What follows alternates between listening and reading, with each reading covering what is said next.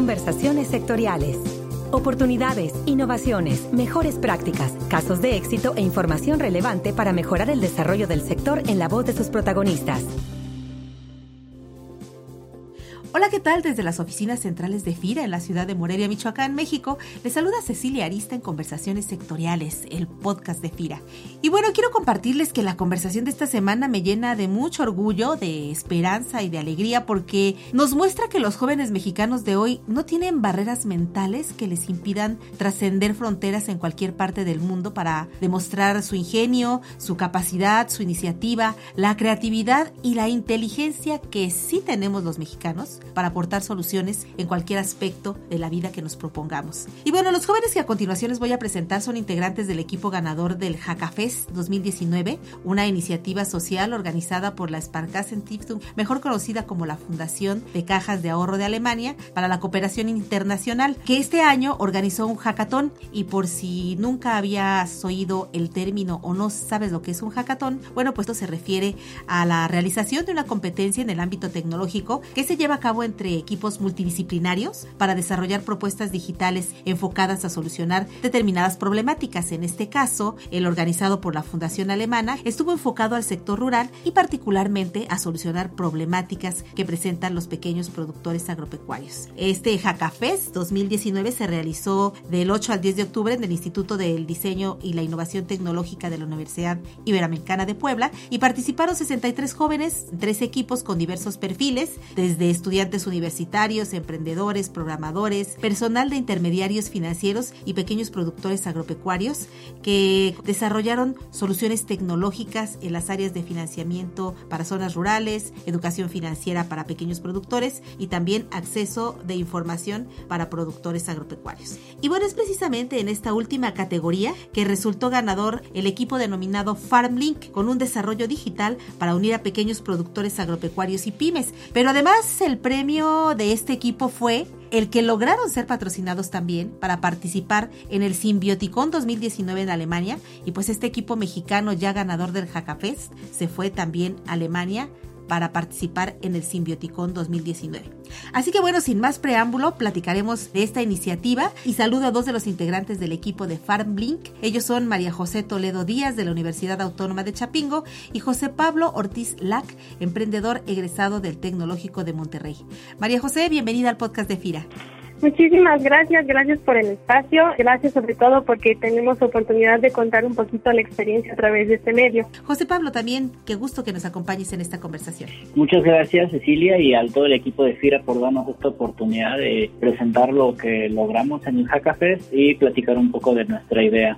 Bueno, antes que nada me gustaría que me comentaran, quizá primero María José, cómo se llevó a cabo este hackathon, cuál fue su experiencia en esta convocatoria y cómo fue que se integraron en este equipo. Pues mira, la verdad es que la historia es un poco curiosa. Yo me enteré del hackathon por la Fundación Chapingo de la universidad. Ellos fueron los que, teniendo en cuenta lo que yo estaba trabajando en la maestría, fueron los que me impulsaron a inscribirme a este hackathon que fue en Puebla, en la Ibero de Puebla. Y ya estando en la competencia fue que nos conocimos con el equipo. Somos cinco integrantes del equipo y ya estando en la competencia fue que se formó el equipo de farming. El hackathon es un concurso que estaba abierto. Hubo mucha convocatoria a diferentes universidades, universidades de todas partes de México. Y ya estando ahí, la idea era un poquito justo combinar el tema de gente innovadora, gente que sabía de programación, para hacer una mancuerna entre experiencia en el campo, que en este caso nosotros tuvimos integrantes que eran programadores, expertos programadores, y nosotros que éramos pues un poquito más relacionados al tema del campo y la agricultura por parte de Chapingo. Finalmente puedes inscribirte tú solo, puedes inscribirte con equipo, pueden ser equipos interdisciplinarios, no forzosamente tienen que ser personas expertas en programación. De hecho, una de nuestras integrantes se inscribió solita y al final, pues ahí la idea es que se formen equipos ahí en la competencia, que fue lo que pasó con nosotros. Eh, la chica que fue que fue solita la integraron a nuestro equipo, al igual que con los programadores y con nosotros. Qué dinámica tan interesante en este sentido de integrar diferentes perfiles para resolver un problema. Al combinar sus capacidades en este hackathon, José Pablo, ¿cuál era el proyecto que ustedes perseguían o qué era lo que buscaban lograr con esta participación conjunta a través del equipo FarmLink? Eh, en este caso, bueno, yo igual, como comentó Majo, entré individualmente al hackathon. Yo me promocioné como programador y ya dentro del evento fue que me juntaron con el equipo de FarmLink. Majo y Abel, los dos que originalmente se inscribieron como equipo trayendo la idea de FarmLink, los dos de Chapingo, trajeron una idea que buscaba unir a pequeños productores con pequeños restauranteros, eliminando intermediarios. La historia surge porque muchas veces, desgraciadamente, los pequeños productores son víctimas de intermediarios acaparadores, los cuales pagan un precio poco competitivo a los productores y pues es una situación muy real y es una situación difícil actualmente en el mundo agropecuario de México. Y por otra parte, los pequeños restauranteros, en este caso Majo es una pequeña restaurantera, muchas veces tienen que madrugar para tener que ir a la central de abastos que adquirir el producto, a diferencia de restaurantes más grandes o con más empleados que pueden distribuir las tareas. Y junta eso a la administración del restaurante, a llevar las finanzas, la contabilidad, todas las tareas y se vuelve algo muy complejo, ¿no? Y nosotros decidimos utilizar el poder de la tecnología, de las plataformas digitales, para poder unir a los pequeños intermediarios con pequeños restauranteros y a través de un proveedor logístico hacer llegar el producto del campo a la mesa. Nosotros decidimos utilizar dos plataformas digitales de acuerdo a las necesidades de nuestros dos usuarios. Por una parte tenemos al pequeño restaurantero, el cual tiene una mayor facilidad de acceder a una plataforma web y para ellos decidimos hacer un mercado digital a través del cual ellos pueden seleccionar el producto que quieran adquirir, la cantidad que deseen adquirir y ya nosotros en la plataforma les diríamos para qué fecha se entregaría, ¿no? Por otra parte, los pequeños productores con los que pensamos trabajar al inicio son personas que tienen acceso a redes sociales como Facebook, como WhatsApp y no saben utilizar adecuadamente plataformas digitales y para facilitarles este proceso pensábamos hacer una interacción directa a través de un chat en Facebook Messenger, ¿no? Y en este caso la tecnología que utilizamos es conocida como un chatbot. Se podría decir que es una computadora preprogramada para atender mensajes que mandan los pequeños productores. Por un ejemplo sencillo, un pequeño productor le escribe a la plataforma de farming a través de un chat que desea poner en venta un producto. Nosotros, por ejemplo, considerábamos el tomate, ¿no? Y la plataforma le dice, perfecto, vas a poner tomate, cuánto tomate vas a poner y de qué calidad es y para qué fecha se va a hacer la cosecha. Ya la plataforma queda registrado y de igual manera, en el momento en que un cliente, un pequeño restaurantero adquiere producto, en este caso compra 10 kilos de tomate, el pequeño productor recibe un mensaje que le comenta, hubo una compra en la plataforma, un proveedor logístico pasará a recoger 10 kilos de tomate en esta fecha, por favor, tenlos listos. Y de esta forma podemos unir a través de dos plataformas diferentes, de acuerdo a los conocimientos y a las necesidades de cada uno de nuestros clientes de la plataforma y se logra llegar precisamente, como comentamos, del campo a la mesa, de una manera rápida, de una manera transparente y sin complicaciones para ninguna de las partes. Qué interesante, José Pablo. Y en ese sentido, bueno, surgen diferentes dudas con respecto a los detalles de la plataforma. Yo pensaba ahorita, ¿tienen una base de datos de pequeños productores? ¿Cómo los vinculan? ¿De qué manera se enteran que puedan acceder a esta plataforma para hacer el intercambio? Y por otra, ¿cómo hacer rentable esta, esta plataforma?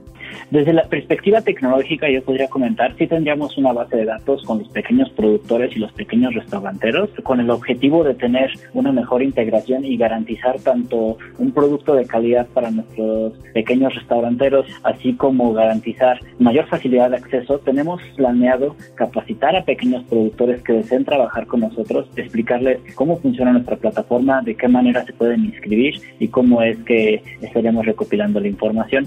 Sobre el modelo de negocio y cómo pensamos hacerlo rentable, ahí quizá Majo podría ayudarnos un poco más a contestar esa pregunta? Sí, definitivamente el tema ahorita con los productores es la forma en la que se trabaja es primero se produce y después se busca vender como sea. Entonces, la idea sería justamente crear ahorita una base de restaurantes que sería la demanda, teniendo ya una base de posibles clientes potenciales, que generaría un programa de capacitación para producir lo que el cliente necesita y cómo lo necesita, que es lo que falla regularmente, teniendo ya una base de clientes y de demanda y así generando un programa de capacitación para producir eh, la oferta, pues ya generaríamos justamente este vínculo con la plataforma y la forma en que se generaría esta parte financiera. La cadena de valor de los pequeños productores se encuentra interceptada por mínimo tres a cuatro canales intermediarios entre ellos y el comprador final. La idea de cortar justamente este intermediarismo, pues ahí generaríamos justo esta parte financiera de ganancias para mejorar la situación para productores y ofrecer valor agregado y mejores condiciones de productos para el cliente final. Con lo que han desarrollado ahorita la plataforma, ¿qué, qué requieren? ¿Qué se necesita para mejorar este sistema? Ahorita por el momento nuestra primera tirada es comenzar con un producto. Parte de nuestra filosofía es comenzar con una idea sencilla, concreta, específica trabajarla, implementarla, ver cuáles son los resultados y dependiendo de nuestro éxito corregir los posibles problemas que salgan e ir expandiendo nuestro mercado, ¿no? Por el momento estamos considerando tentativamente comenzar con productores de tomate en invernadero. La razón de esto es porque el tomate es un producto que tiene un poco tiempo de crecimiento, de aproximadamente tres meses, y al ser de invernadero tenemos garantía que durante todo el año se puede conseguir el producto. Trabajaríamos con pequeños productores de la región del centro del país y lo distribuimos precisamente a los estados del centro del país. Desde la perspectiva tecnológica, estamos ahorita en proceso de comenzar el desarrollo de la plataforma y una vez ya esté desarrollada la plataforma empezaríamos a hacer pruebas piloto. Ahora quizá Majo nos puede hablar desde la perspectiva de la capacitación de los productores y de la capacitación de los pequeños restauranteros, cómo procederíamos y cuáles son las necesidades que tenemos. Sí, justamente la idea sería hacer pruebas de concepto con ambos segmentos objetivos. Estas pruebas de concepto pues son justamente para poder definir cómo debemos desarrollar la herramienta para que sea funcional para ambas partes. La idea sería desarrollarla de acuerdo a las necesidades tanto de restaurantes como de productores. Para el tema de productores, pues claro que se tendría que dar una capacitación tanto en el uso de la tecnología, como en el tema de producción y ofrecerle eso justamente como valor agregado a los restaurantes que sean clientes. Y para el tema de restaurantes, pues sería capacitarles en el uso de la herramienta para realizar sus compras, darle seguimiento y probablemente pues tener la posibilidad de dar retroalimentación a estos productores. Y por otra, chicos, para ir cerrando la, la entrevista, como les comentaba, cuéntenos sobre su experiencia. ¿Cómo estuvo este simbioticón? ¿De qué se trató? ¿Cómo participaron? ¿Y qué resultados obtuvieron? Bueno, este simbioticón se desarrolla anualmente en Alemania, va más enfocado hacia la tecnología financiera. Eh, se presentaron cinco retos diferentes, los cuales podíamos participar en uno. Nosotros decidimos participar en el reto de banca para negocios. En este reto se estableció una situación muy interesante que sucede en Alemania. Ahí hay trabajadores manuales, como por ejemplo carpinteros, plomeros, electricistas, entre otros, los cuales debido a la baja cantidad de personas que desarrollan estos oficios, hay una alta demanda. ¿Cuál es el problema? Que muchas veces su trabajo no solo involucra hacer su arte, ¿no? Sino trabajo administrativo. Nos comentan que muchas veces se llega hasta el 70% de su tiempo a realizar estas actividades eh, administrativas. En este caso se nos solicitó presentar una solución que pudiera automatizar, aunque fuera alguna de estas tareas administrativas que tienen, de manera que se pudieran enfocar. Ahí nosotros tuvimos un plazo de tres días para presentar una solución utilizando una plataforma tecnológica y ya pasó ante un panel de jueces quizá Majo nos quiera platicar cuál fue la idea que presentamos finalmente. Bueno, pues como ya saben, eh, obtuvimos el primer lugar de nuestra categoría. La verdad fue una experiencia increíble. Personalmente creo que nuestro equipo, la forma en que se integró eh, de diferentes perfiles, diferentes edades, aportó mucho. Creo que eso ha sido clave de la forma en la que trabajamos. Y bueno, pues a la hora de presentar la solución, también creo que ahí salió mucho el, el ingenio mexicano que decidimos presentarlo como tipo una mini obra teatral para presentar la solución y la solución se presentó con un demo en vivo y pues el resultado ahí está, fuimos ganadores de nuestra categoría y pues la verdad una experiencia increíble. Bueno, pues algo que sería importante antes de cerrar la entrevista sería saber cómo termina finalmente esta iniciativa ganadora del primer Hackafest 2019 en México. Sí, definitivamente todo el equipo está sumado a llevar a cabo este proyecto. La fundación, claro que nos está apoyando, de hecho tuvimos ya reunión con ellos y justamente la idea es apoyarnos para ver cuáles son los siguientes pasos, cómo vamos a iniciar. Ahorita ya estamos trabajando con mucha información de investigación y análisis y pues sí, definitivamente la idea sería el próximo año 2020 darle prioridad a este proyecto para empezar a operar y hacer pruebas de concepto, obviamente de mano de la fundación y de quien se quiera sumar al proyecto. Como complementando lo que dijo Majo, tenemos planeado comenzar el desarrollo ya de la plataforma el año que entra y si todo sale bien podríamos ver que ya empieza a haber pequeños productores sumados a la plataforma que empiezan a vender su producto a través de nosotros, pequeños restauranteros que pueden empezar a adquirir producto a través de nuestra plataforma y pues ver el primer paso a un futuro en el cual los pequeños productores puedan finalmente poder vivir de lo que trabajan todo el año, que no sea un trabajo eh, lateral frente a otras actividades secundarias que tienen que hacer, que puedan dedicarse al 100% al campo, que es lo que mejor saben hacer, lo que más disfrutan hacer y pues lo que esperamos en un futuro les pueda dar una oportunidad para su crecimiento personal, para su crecimiento profesional, pues que podamos tener un campo justo Excelente. Bueno, pues agradecemos a María José Toledo Díaz de la Universidad Autónoma de Chapingo y a José Pablo Ortiz Black, emprendedor egresado del Tecnológico de Monterrey, ambos integrantes del equipo Farm Link,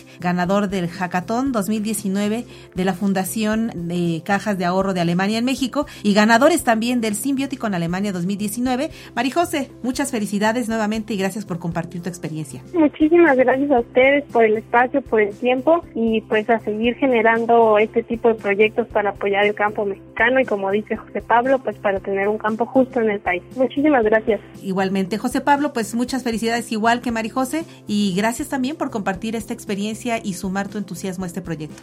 Muchas gracias a ustedes por parte de FIRA de darnos este espacio para comunicarnos y pues que podamos seguir trabajando en lo que yo llamaría la simbiosis entre el humano y la tecnología para poder mantener un mejor país y en conexión, un mejor mundo. Para conversaciones sectoriales les saluda Cecilia Arista desde la Subdirección de Promoción de Productos y Servicios de FIRA en Morelia, Michoacán, invitándoles a que nos envíen sus comentarios y sugerencias a la cuenta de correo enlace arroba Me despido de ustedes deseando como siempre que tengan una excelente semana de trabajo. Hasta la próxima conversación. Este podcast es una producción de la Subdirección de Promoción de Productos y Servicios de FIRA.